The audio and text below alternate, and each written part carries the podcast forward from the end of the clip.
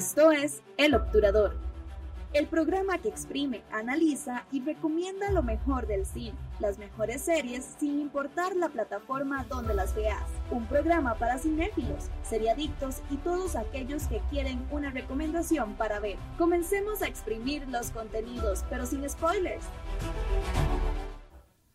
Sean bienvenidos a episodio número 27 del Obturador. Después de un impas, obviamente por las razones de la pandemia, pues ya estamos de vuelta acá en los estudios del Campus Creativo de la Universidad Latina y de verdad muy emocionados de retomar los comentarios de películas, series y demás. Cata, bienvenida. Hola, Chris, ¿todo bien?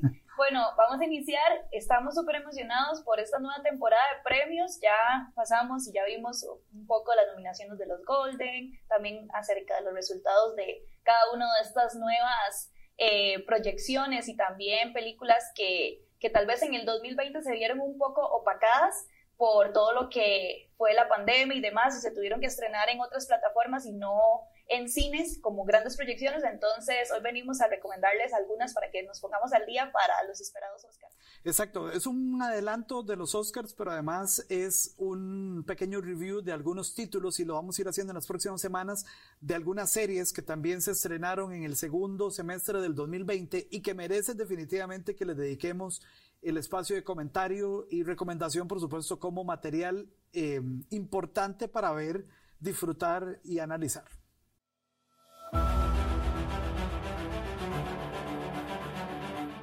Promising Young Woman. Esta fabulosa idea de la libretista y directora Emerald Fennell está desarrollada de una manera muy divertida, fresca y mordaz. Cassie o Cassandra, interpretada brillantemente por Carrie Mulligan, es una mujer brillante que encarna a una vengadora nocturna, sin máscara ni superpoderes, pero que juega con la mente de los hombres que se aprovechan de las chicas en estado de ebriedad. What are you doing? Hey, I said, what are you doing? El largometraje va más allá de la anécdota o del drama tradicional. Plantea dilemas muy actuales y cuestiona si los organismos y sistemas hacen realmente justicia en casos de abuso sexual. Saliéndose de los lugares comunes, proponiendo una historia concreta y directa, Fennell ha logrado un film que está dando mucho de qué hablar y la pone directamente en la carrera al premio Oscar a Mejor Director. Bueno, acá tenemos este título, este guion tan emocionante de suspenso, también un poco de comedia eh, negra que nos presenta como, como su debut de directora Emerald Fennell, que eh, viene también a brindarnos una perspectiva de algunos temas que se están hablando mucho con todo el todo el movimiento Me Too y también un montón de movimientos feministas y demás, pero ella lo pone con una perspectiva muy exquisita, por así decirlo. Chris, no sé qué opina usted. Bueno, yo la verdad tengo que confesar que fue una muy buena sorpresa, sinceramente, esta película que es eh, de una eh, directora que, que, está comenzando en el mundo, pero que además... Em, a ella la tenemos también en el elenco de una de las series que vamos a estar hablando hoy, que es The Crown. Ella hace de Camila y entonces la verdad no tenía ninguna referencia de sus películas y demás, pero a Promising Young Woman me parece que es en serio eh, una pieza que vale la pena sentarse eh, a verla porque además de que el guion está muy bien estructurado, que es sinceramente la, la, la mayor riqueza de la película, y lo va llevando a uno por diferentes momentos y, y de verdad ella como, como guionista también lo va engañando porque siempre uno está haciendo el ejercicio de qué va a pasar, qué va a pasar y realmente ella lo va engañando a uno, le va dejando pequeñas este, falsas pistas de que uno dice, ah, seguro ahora va a suceder tal cosa. Y, y, de verdad, la, la estructura del guion me parece realmente muy interesante. Tengo como, como perspectiva, bueno, Carrie Mulligan, que es la que protagoniza a Cassie o, o Cassandra, la chica de la película, eh, realmente creo que el papel de ella, como también el guion, está estructurado con la esencia de jugar también con la mente de nosotros como espectadores, porque vemos a esta chica que juega un poco psicópata, si se puede decir, eh, me cae bien, pero es, es, un poco psicópata en el sentido de vamos a jugar con la mente de, de estos chicos que se aprovechan de los estados de ebriedad de algunas mujeres en los Estados Unidos y eh, también en el mundo, porque realmente es una, es una realidad que, que, no solamente se enfoca en una nación. vemos cómo la esencia de la película que decía Chris es intrigante, pero también nosotros nos transportamos a esta escena en donde es como una montaña rusa de emociones. Veo, no voy a hacer spoiler, pero hay en ciertas ocasiones, en escenas en donde este humor negro causa gracia, pero es chocante lo absurdo o lo real que puede ser el tema. Entonces, eh, me encantó como el manejo también de la violencia o, en estos temas, cómo se maneja el tema de la violencia en el cine o en, o en imagen grande. Nunca se había manejado de esta forma, que es una forma también muy sutil y que realmente le, le da paso al tema importante que es la trata de, de cómo los sistemas eh, manejan todos estos temas de abuso sexual o de denuncias de abuso sexual. Entonces sí me pareció muy interesante el tema de no vamos a mostrar lo que ya se ha visto durante años, que es como estas imágenes súper violentas, súper eh, gráficas, que ya todos sabemos que cómo es o, que realmente tienen un peso, sino que vamos a reflejar más la psicología y también cómo las personas o los protagonistas eh, se pueden sentir eh, de, este, de, este, de, este,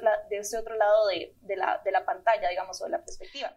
Sí, sí, sí. A mí, sinceramente, también una sorpresa. Ah, también ha sido la evolución como actriz, ¿verdad? De Kerry Mulligan, que, que la recordamos también de una película eh, de hace como 10 años que se llamaba An Education, ¿verdad? Y entonces, de, de esa figura, ¿verdad? De una estudiante adolescente a este otro personaje, de verdad es, es una evolución completa y de verdad ella lleva la carga de la película por completo, de las emociones y, y por supuesto, de verdad hace una actuación eh, digna de premios. Vamos a ver si le rinde, sobre todo porque este año hay muy buenas actrices, sobre todo con las cuales está compitiendo, eh, y, es para mí de los puntos más altos de la, de la película.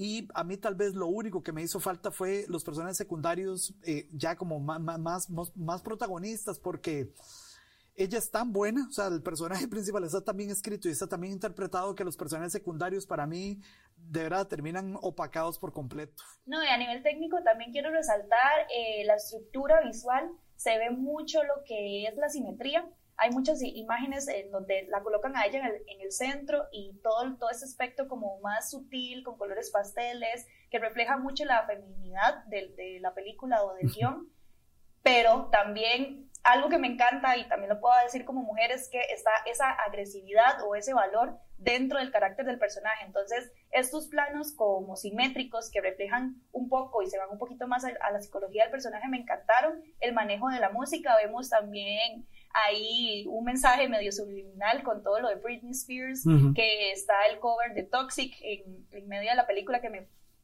cantó cuando sonó eso. Realmente creo que es una película que yo la vi y ya hablando personal, em, lo lleva a uno de sentirse como, ¿qué es esto tan absurdo?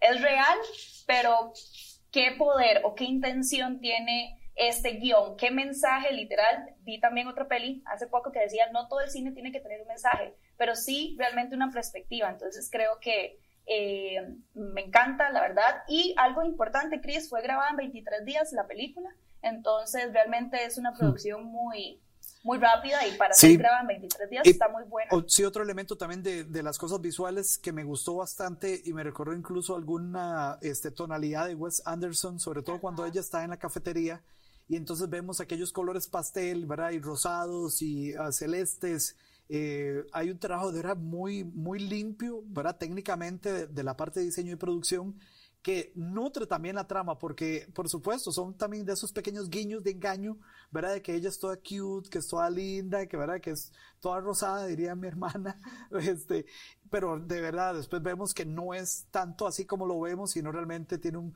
tiene un personaje pues oscuro y este, con una sed de venganza terrible. Eh, y sin, nuevamente, sin contar los spoilers, de verdad, el, el final es trepidante.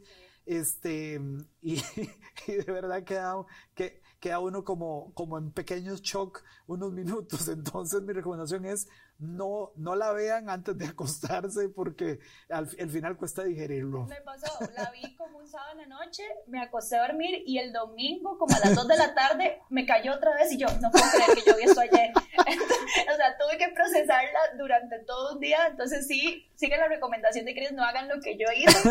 Y ya como último dato de, de la película, eh, esta fue producida por eh, la productora de Margaret Robbie, no sé, no sé si sabía, entonces también tiene un background de muchas mujeres en el cine, mucho Hollywood y mucho empoderamiento. Entonces, eh, muy bien y véanla. Y no es un tema totalmente feminista, que tal vez algunos digan, como, ay, qué cansados los temas feministas en este momento y todo lo demás. Véanla porque vale la pena, es súper graciosa y súper real y muy, muy absurda. Sí, y bueno, ahora vamos a ver una serie que es de mujeres también, este, pero nada más a otro nivel y en otra parte de la historia. Y nada más les adelanto que está en mi top 3 de las mejores series de todos los tiempos. Vamos a ver el resumen de The Crown, temporada número 4.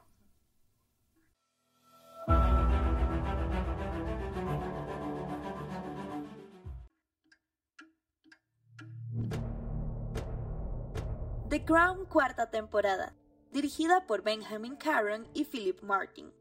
Fue rodada en Inglaterra, Escocia y Sudáfrica. Algunas de sus locaciones son la Catedral de Lye y el Castillo de Dover.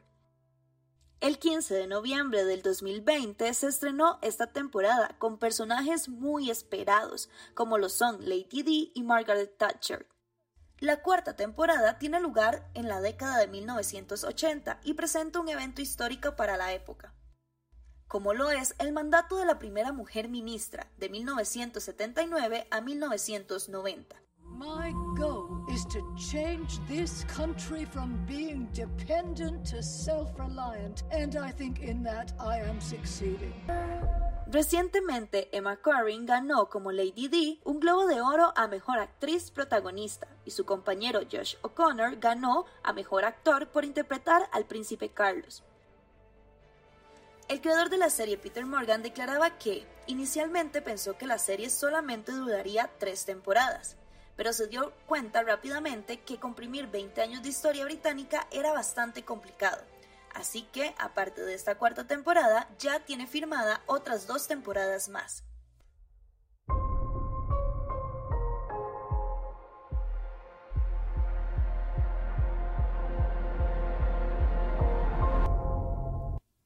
The Crown, temporada número 4, que para mí es la mejor temporada. The Crown es una obra maestra, es una belleza de Peter Morgan, pero la temporada número 4 es espectacular, en serio. Yo soy súper fan, Chris, súper, súper fan de The Crown. Me encanta toda la temática histórica. A mí me encantan todas estas series que, que tienen datos y reflejan la vida de, de muchos eh, personajes históricos y demás. Pero esta temporada trae a Lady Di, que es el personaje más brillante y también declarado como una de las primeras celebridades que sufrió mucho de, de la persecución de los de lo que eran los eh, como los fotógrafos y demás. Paparazzi, sí. Paparazzis, perdón, gracias. Entonces, esta serie ha sido de mis favoritas esta temporada, además de las actuaciones, Chris, la evolución de sus personajes han sido increíbles. Eh, estoy súper triste porque en estas próximas dos temporadas ya dejamos algunos actores. No, todos, eh, todos, todos, se, se, cambia todo el cast. Sí. Y, y, de verdad, eh, ya por ejemplo, la temporada número 3 ya tenía a Olivia Colman ah, y Elena Bohan Carter, de dos, dos actrices súper consagradas, ¿verdad? Y que de verdad es, es, un gusto, ¿verdad? Verlas actuar juntas, además en papeles muy, este, densos y de pelea y demás, porque además Olivia Colman, ella no es así, cuando uno la ve a ella, es toda charlatana, y graciosa. Y graciosa. No, es como la reina que es como... Exacto, toda relajada. y entonces, claro, verla a ella actuando de, de, de, reina Elizabeth II es increíble porque realmente la vemos a ella.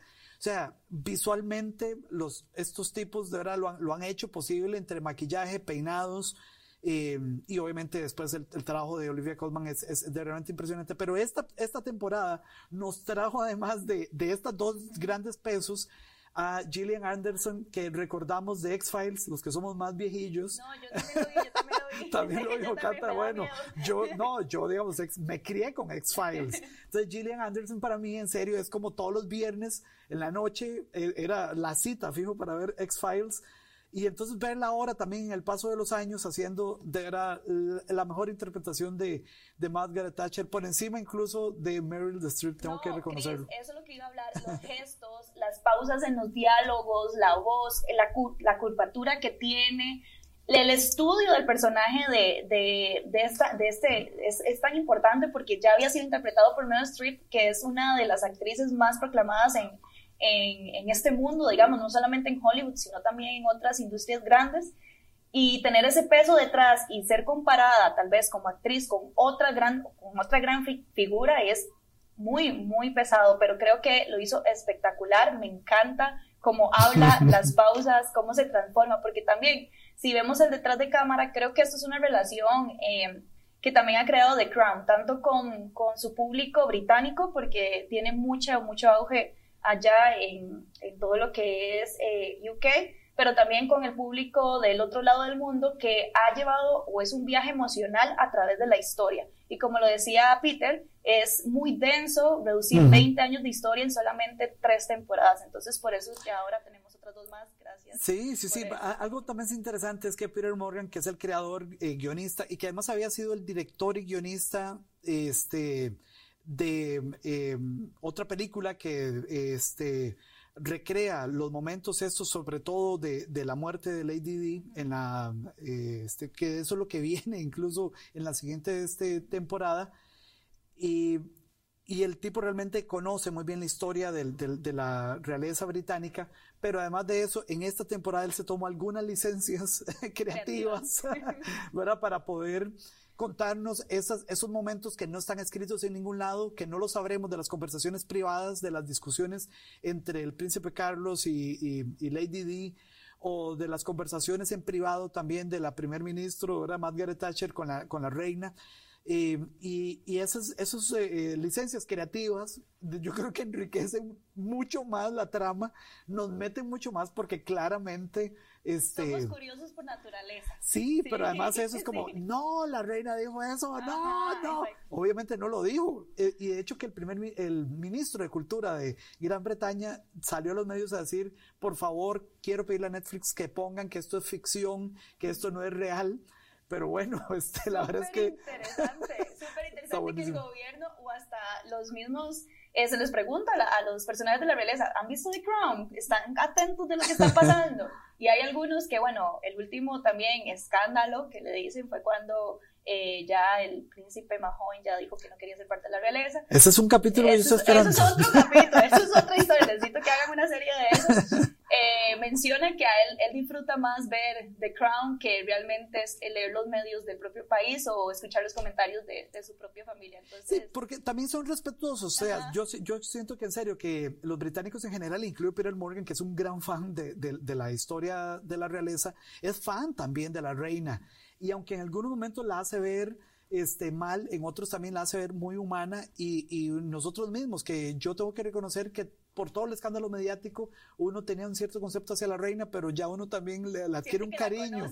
sí, claro, yo le siento, no, por favor, no le hagan esto, no, por favor, su caballo. O sea, este, de verdad es, es, es, increíble. Además de todas las otras cosas, ¿verdad? Que tiene la serie a nivel de producción. Bueno, presupuesto ilimitado, pero qué rico una producción con presupuesto ilimitado. Pero después la puesta en escena es impresionante. y, tenemos que hablar también del protagonismo de Lady Di, que es espectacular. El casting también, el príncipe Carlos, cómo lo interpreta eh, O'Connor, que realmente es igual, si ustedes ven, porque después de ver The Crown, yo soy súper fanática y me declaro así como adictiva a, consumir esta clase de productos. Vi en los documentales de, eh, de Lady D que sacaron también Netflix de la mano, que también es todo un negocio, las películas y demás. Y se ve la entrevista en vivo de cuando el príncipe Carlos declara o está hablando con Lady D acerca de que se van a casar y le preguntan acerca de que si es amor y que él dice no sé si amor, etcétera es igual, es la escena, los diálogos, los gestos, el estudio de estos chicos es increíble y son personas realmente jóvenes. Sí, Entonces, eh, también esta chica eh, tiene como em, Emma dos, ajá, mm. tiene como dos papeles nada más como reconocidos antes de, de hacer a la princesa Diana. Y es interesante porque ella llegó a hacer casting más bien de Camila. Ajá. Y después este, la directora de casting le dijo, no, por favor sea Lady D, ya, ya vieron en ella facciones y una facilidad también para, para interpretar a, la princesa Diana y de verdad increíble. Los, a nivel de actuaciones es que todos, Elena Bohan Carter también tiene un capítulo completo solo para ella que es, es increíble, en serio. Eh, el desarrollo ¿verdad? De, de, estos personajes que nos acercan por completo. Y el único que no que fue discriminado de esto fue este el, el duque de, de, Edimburgo, que hasta en las premiaciones es discriminado. Qué mala nota. pobrecito, nadie le interesa el duque estaba, de Edimburgo. estaba triste porque iba avanzando la serie y yo decía como no se ve casi Elena pero después este capítulo vean ese capítulo ya porque puedo hablar horas y horas de The Crown y no tenemos todo el tiempo del mundo, pero vayan, vean también eh, las similitudes en los vestuarios, impecables, similitudes en casting, impecable, escenografías también y, y váyanse, háganse adictivos. A, eh, sí, algo interesante de los vestuarios es que también eh, hubo, por ejemplo, algunos que solamente los usaron en dos, en dos escenas y, el, y es una réplica, por ejemplo, de, del, de la vida real. El vestido de novia, digamos que usa Lady D, no es igual al, al original pero sí también revisando a, la diseñadora de modas que lo preparó, en serio del cariño que le puso y del interés, obviamente que esto fuera eh, tan majestuoso como el de la vida real. Y en serio, es, es, es, una pieza. A mí me parece que The Crown se va a llegar a convertir en el paso del tiempo en una va a tener pieza. un museo, o sea, yo estoy segura que va a tener un museo en donde va a estar todo, todo lo de casting, en vestuarios y demás.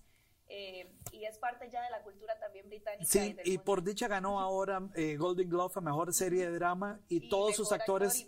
sí, mejor actor, mejor actriz, mejor actriz de reparto. De verdad, arrasó con todo lo que podía ganarse The Crown. Y esto me alegra mucho y me alegra mucho que la gente la está viendo a nivel mundial y que es un buen negocio porque son de las series que merecen eh, seguirles dando presupuesto y merecen de verdad que se mantengan como una, como una joya. Y el día que muera la reina, yo creo que nuevamente va a ser otra vez topic, otra vez trending topic, nuevamente The Crown, porque todos vamos a querer revivir eh, su historia, su vida y bueno, de verdad es increíble. Y yo espero que hagan dos y una dos temporadas más. Es que peso, tiene el peso, uno no se aburre. hay, hay muchas personas que tal vez no les gusta como esto histórico, pero tiene el peso de, de, 20 años de historia y más, porque actualmente está la reina viva. Entonces, y actualmente hay escándalos reales. Exacto, Entonces, tiene mucho material, vayan, vean The Crown, si les interesa y si les gusta, busquen en la web también todos estos datos curiosos que hay millones y se han vuelto virales. Sí, esa es The Crown. Eh, majestuosa, veanla desde el inicio y denle oportunidad de llegar a la temporada eh, 2 y 4, que son las, las mejores de, de, esta nueva saga.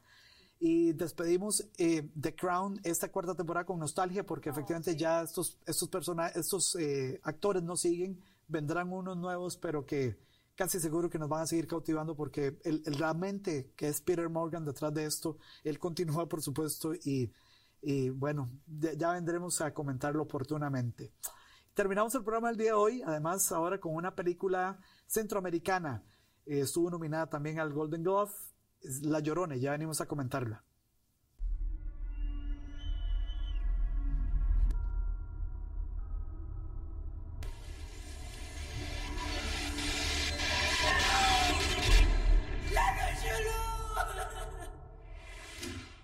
Llorona, del director guatemalteco Jairo Bustamante y del director de fotografía costarricense Nicolas Wong traen una adaptación muy llamativa para la crítica de esta leyenda urbana. La cinta obtuvo su estreno mundial en la sección de Venice Days del Festival de Venecia, en donde obtuvo el premio a Mejor Película. Además, es considerada por medios internacionales como una de las mejores películas del año. En Costa Rica fue reconocida con el premio especial del jurado en el Festival de Cine y obtuvo el premio a Mejor Película Centroamericana, consiguió una nominación para la edición 78 de los Globos de Oro, luego de que la Asociación de la Prensa Extranjera de Hollywood anunciara a los participantes en la categoría a Mejor Película de Habla No Inglesa. ¡Esa nueva empleada! Tiene dos hijos. ¿Con quién los dejará mientras trabaja aquí? Ya se murieron. Con todo lo que le están haciendo es normal que se vuelva loco.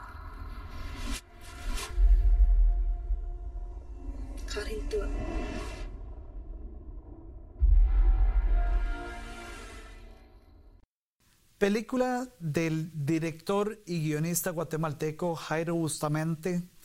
Muy orgulloso, sinceramente, de ser centroamericano y tengo envidia de la muy mala este, de, de Jairo Bustamante como director, porque de verdad me parece que es Es una película que refleja muy bien eh, el espíritu latinoamericano y refleja muy bien eh, Sí, también el, los conflictos militares y refleja muy bien una historia que había que llevarlo a la pantalla, definitivamente. Gran adaptación de guion en donde podemos eh, tener un poco de la cultura centroamericana, latinoamericana, acerca de todos sus mitos urbanos, eh, leyendas y demás, y también cómo lo mezcló con conflictos militares, como lo fue el genocidio maya en Guatemala. Eh, me pareció muy como muy inteligente esta combinación en, para hacer una película o una trama centroamericana y que sea realmente expuesta. Me gustó mucho al inicio, yo debo decir, soy muy pendeja para películas de, de, miedo. Esta no es de terror, pero es de suspenso. Sí, para la gente que vive en México es que es muy miedosa. En Costa Rica esa palabra, no la vamos a repetir. Sí, perdón. es muy miedosa. Eh, pero, eh, sí, perdón. Pero eh, me encantó lo que es la fotografía, el audio creo que son de los principales puntos a resaltar, la, la interpretación también, eh, los dialectos eh, indígenas que también tienen mucha riqueza en, en esta estructura. Y bueno, resaltar sí me parece, bueno, ya ahorita voy a decir lo que no me gusta porque sí terminó como muy de golpe, siento como que hay una estructura como de guion muy, un poco que podríamos darle más en otras, en otras áreas y se le dieron a otras que tal vez no tenían tanta relevancia, pero es un trabajo realmente importante para Centroamérica y nosotros como centroamericanos eh, nos vemos reflejados por primera vez en, en las premiaciones mundiales. Entonces es un gran aplauso y también tenemos la participación de, de Christopher. No, de, de, Nicolás Wong, que es el director de fotografía de, de, esta película y que de hecho que es de los puntos más altos. Y de, en serio, otra vez envidia de la muy mala, ¿no? De la buena, por supuesto, de Nicolás, porque ha venido creciendo. Ya conocíamos sus cortometrajes e incluso su película, pero ahora en La Chorona vemos en serio otro nivel ya de de mm, dirección de fotografía, en serio, eh, todo es estéticamente eh, bellísimo puesto de verdad en la, pantalla y me parece que eso es de, las, de los puntos más altos. Y es una historia que refleja un hecho relativamente actual porque es, hace en el 2013 fue cuando se condenó al ex, jefe militar de, de los marxistas por los eh, genocidios. Después ya se le quitaron los cargos y todo el pueblo de Guatemala vivía con ese sufrimiento y demás y murió cinco años después. Entonces, eh, mucha, muchas personas de Guatemala o muchos movimientos guatemaltecos decían que no se cobró justicia y creo que esto es una obra de arte. Eh, ver cómo reflejar como a través de los mitos o tal vez de las leyendas urbanas se le puede dar un poco de cierre, tal vez no una, un cierre total a este tema porque es muy, importante y también requiere, requiere mucha pérdida de cultura guatemalteca, pero sí, sí le da como justicia tal vez a, la, a la, ideología de, de, cada uno de estos movimientos y demás. Un, un, par de elementos importantes para considerar. Uno es que no, la película, aunque lo dice expresamente, que no es basado en hechos de la vida real y que cualquier parecido con la realidad es mera coincidencia. Y obviamente los que conocemos un poquitito de historia de lo que sucedió en Centroamérica y el tema del genocidio inmediatamente relacionamos esta película con, con hechos de la vida real. Y obviamente tal vez era por un tema legal para evitar después futuras demandas pero todos sabemos y creo que cumple su propósito cumple su propósito también en, en la parte de, de, denuncia y de decir, digamos, eh, para eso también es el cine, para hablar de los temas difíciles. En Guatemala, curiosamente, eh, no ha sido también aceptada y, y mm, un poco lo que dicen es que ya, que, que, que, esa historia ya quedó superada, que por favor pasemos la página, que por favor eh, contemos otras historias de Guatemala y, y, no ha tenido como esa, esa aceptación, aunque eh, la crítica mundial pues sí la, la, le ha gustado bastante mucho de cultura centroamericana o latinoamericana, en donde las producciones realizadas en un mismo país tal vez no son apoyadas por, por su propia gente, que eso también pasa mucho.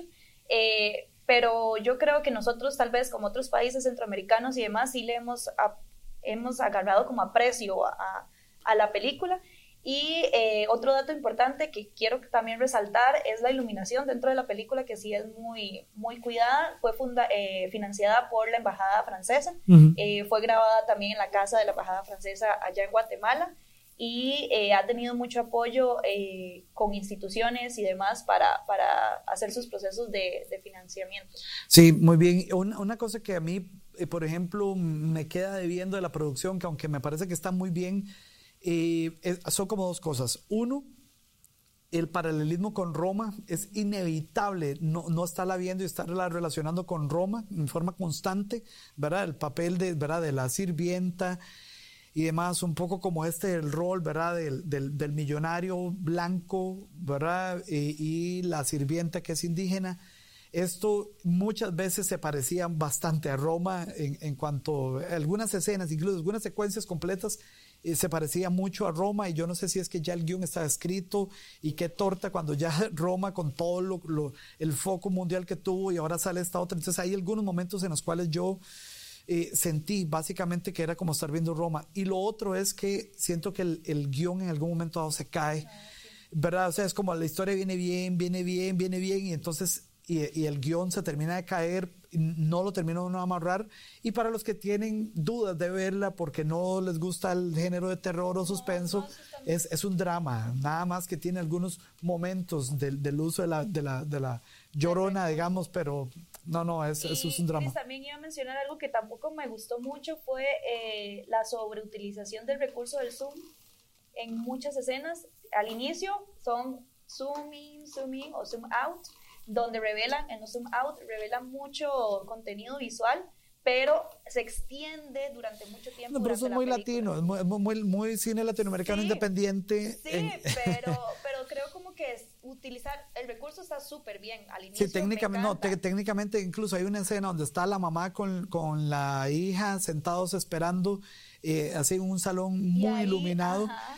Eh, pero, pero claro, pero mucho de esto, y, y, y sí, finalmente el movimiento es, es, es, un, es, es más bien como un, un dolly, Ajá. un dolly in, que, que, mucho es esto de, de, también del cine latinoamericano independiente, de, de mostrar cuán buenas actrices pueden ser de sostener en pantalla un diálogo muy largo y que se sienta ese dramatismo, ¿verdad? No, no, pero creo que en la película hay momentos claves en donde este movimiento sí es muy, muy justificado, pero sí llegué al punto en el que ya la película, que cansado otra vez, zoom, y después para atrás y demás, creo que sí como que gastan mucho este recurso y fue algo de lo que no me gustó técnicamente, el final no me gustó prácticamente, no, no lo siento, pero eh, voy a darle como mucho valor y mis partes favoritas han sido las regresiones o lo, no sé si se puede llamar regresión porque era como una ilusión mental.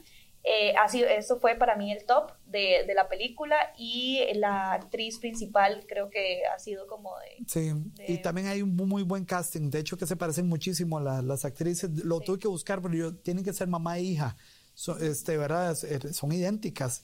Eh, no, no, no, no son familia. Me parece que eso es un buen trabajo también de, de, casting y una producción que los invitamos a ver en el Cine Magali. Para los que están en Costa Rica, todavía está eh, en pantalla y es probable que, y esperamos, en serio, para el 15 de marzo son las nominaciones de los Oscars. Estamos esperando que ojalá nominen La Llorona para que más la mantengan en, en el cine más tiempo y que los para, que no la hayan podido ver, pues se den el chance de verla en pantalla grande. Y para darle también poquito de empuje al cine centroamericano. Claro. Mundo, no, no, no, y necesitamos, de verdad, necesitamos seguir viéndonos en pantalla y esas son nuestras historias, este, más cercanas obviamente a, a los guatemaltecos, pero que finalmente también, eh, de verdad, muy orgullosos de, de, que nos representen a la región y uh, esperamos que los nominen y ojalá que ganen. La tienen muy complicada, pero sí, bueno. Sí, la tienen ahí la pelea muy complicada. Pero bueno, llegamos a... Sí, final, al final. de este episodio número 27, 26 más bien, de El Obturador, en el cual, pues bueno, ya hay, hay de todos los gustos, historias trepidantes, historias de uh, sentarse a reflexionar y otras para eh, de, de, verdad disfrutar eh, a, a, más larga estancia. Sí, acá les dejamos esta semana con un poco de drama, un poco de comedia absurda y también un poco de historia para que ustedes eh, vayan y las vean el fin de semana y comenten eh, qué les pareció. Sí, síganos por favor en nuestras redes sociales, arroba goncata, en todas las redes sociales y arroba productor CR, ya me los aprendí, Cata, ¿eh? y además eh, tenemos en Spotify, también tenemos este eh, podcast en el cual pueden revisar anteriormente todo lo que hemos venido comentando y esperen pues también eh, algunos programas especiales ahorita que comienza ya nuevamente la temporada de premios y, y de verdad muchísimas gracias por el tiempo que nos eh, ven, escuchan y todos los comentarios que nos puedan dejar con el hashtag El Obturador. Nos vemos la próxima semana. Esto fue El Obturador, un show sobre cine, series y el mundo del entretenimiento. La próxima semana continuaremos exprimiendo contenidos para vos.